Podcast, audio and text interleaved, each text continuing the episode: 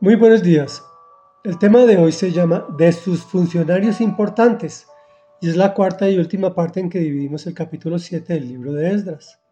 Él era un sacerdote que fue enviado desde la cautividad en Babilonia a Judea para que reconstruyera el servicio y el templo del Señor, con todo tipo de ayudas. Y dice así, Bendito sea el Señor Dios de nuestros antepasados, que puso en el corazón del rey el propósito de honrar el templo del Señor en Jerusalén.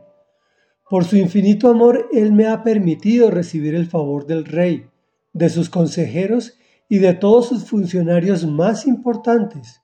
Y porque el Señor mi Dios estaba conmigo, cobré ánimo y reuní a los jefes de Israel para que me acompañaran a Jerusalén. Comentario.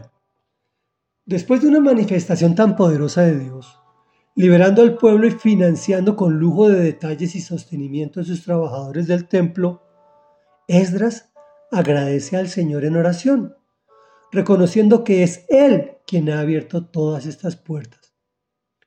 Lo que podemos apreciar es que el Señor habló y tocó el corazón no solo del rey, Artajerjes, sino el de todos sus funcionarios para que liberaran su pueblo y apoyaran la reconstrucción del templo. De hecho, cuando se refieren a él, lo exaltan como el Dios de los cielos.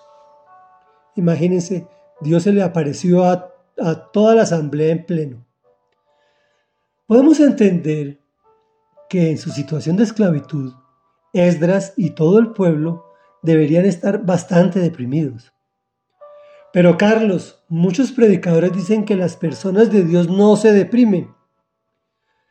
Pues desafortunadamente esta afirmación no corresponde con la realidad.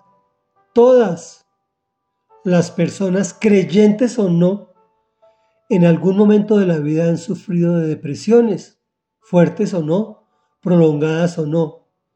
Lo importante es hacer lo mismo que este gran hombre de Dios comillas, cobré ánimo y reuní a los jefes de Israel para que me acompañaran a Jerusalén. Es decir, se repuso de su depresión e inició el trabajo. Muchos personajes bíblicos, aun cuando hicieron lo que le agrada a Dios, sufrieron depresión, inclusive el mismo Señor Jesús. Y tuvieron que cobrar ánimo, fortalecerse, recuperarse de este terrible flagelo. ¿Entendiste te toca a ti mismo reponerte de tu depresión. Es de dentro del individuo, repito, sin descartar la ayuda médica y o espiritual. Él se fortaleció así, comillas, porque el Señor mi Dios estaba conmigo. Pero también es válido y lícito, y por supuesto que no es pecado, acudir a los medios o métodos médicos, psicológicos, psiquiátricos, etc. Siempre, siempre que no sea acudir a brujería, ni a hechicería, ni a cosas que desagradan al Señor. Oremos. Padre nuestro que estás en el cielo, santificado es tu nombre porque tú eres santo, santo, santo, el que era, el que es y el que ha de venir. Señor, reconocemos que tú nos envías la bendición a través de personas, pero antes de esa bendición en muchas ocasiones caemos en depresiones. Fortalécenos, Señor, para superar rápido ese tipo de situación que es muy peligrosa. Ayúdanos, Señor, a depender de ti. Pero también, Señor, si es posible, mándanos los métodos médicos y científicos para ayudarnos en esa situación, que puede ser muy funcional en muchas oportunidades.